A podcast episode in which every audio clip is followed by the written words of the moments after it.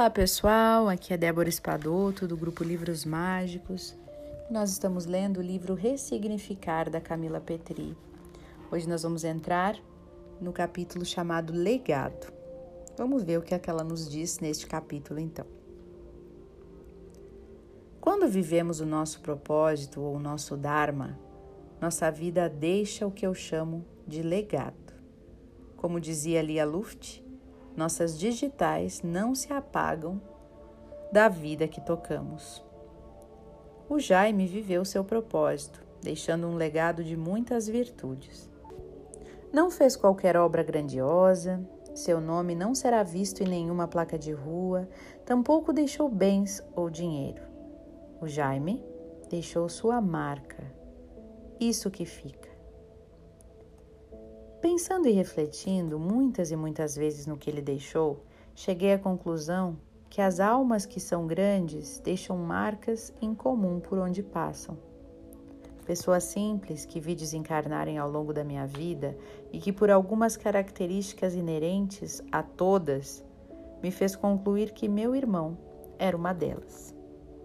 Era uma pessoa absolutamente normal, com seus defeitos, manias e experiências ao longo de uma vida. Mas seu coração era nobre, verdadeiro, possuía um magnetismo pessoal muito grande. Você via nos seus olhos a retidão do seu caráter e a grandeza do seu espírito. Se você olhar para a sua vida, verá que todos temos ao redor de nós pessoas assim. Talvez você até se identifique com o que eu vou escrever aqui. Me sinto honrada, porque sei que o nosso mundo, apesar da tentativa de se mostrar somente o mal e violência, está preenchido de pessoas maravilhosas, boas e que possuem estas qualidades, que, que onde estão fazem a diferença, e independentemente da classe social que habitam. O primeiro legado em comum era a generosidade. O Jaime era generoso. Ele sempre pensava em todos. Desde criança, demonstrou isso. Ele dividia tudo: brinquedos, comida, conhecimento, abraços, presentes. Sempre incluía as pessoas nas suas conquistas, dividia sempre, honrava pai e mãe. Você percebia nele a satisfação de ajudar. Nada queria em troca mas a doação era verdadeira. Não tinha interesse na troca, era generoso de coração. O segundo legado era lealdade, o melhor amigo de todo mundo. Era de confiança, amigo de todos.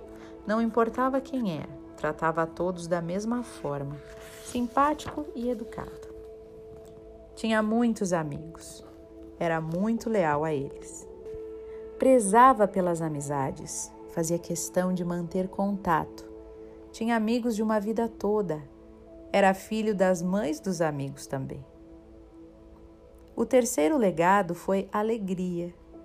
O Jaime era o pior piadista que eu conheço. Era tão ruim que chegava a ficar bom. Por onde passava, sempre demonstrava sorridente sua simpatia e alegria. Era engraçado e todo mundo queria ele perto. Gostava de uma festa e uma confraternização. Por onde passava, deixava essa característica. O quarto legado era a simplicidade. Com ele não tinha frescura. Você não precisava pensar em como falar. Era aberto, receptivo, simples, não fazia distinção entre as pessoas, tratava todos com a mesma educação, como é de fato, como deve ser. Meu desejo é para que cada vez isso seja uma constância, não uma exceção. O quinto legado foi amor. O Jaime era o amor em pessoa. Deixou seu exemplo de ser humano. Seu amor era desinteressado. Amava a vida, os amigos, a família, a Marcela, o internacional, o cachorro, o trabalho, o futebol Gostava de sair, viajar, curtir, aproveitar.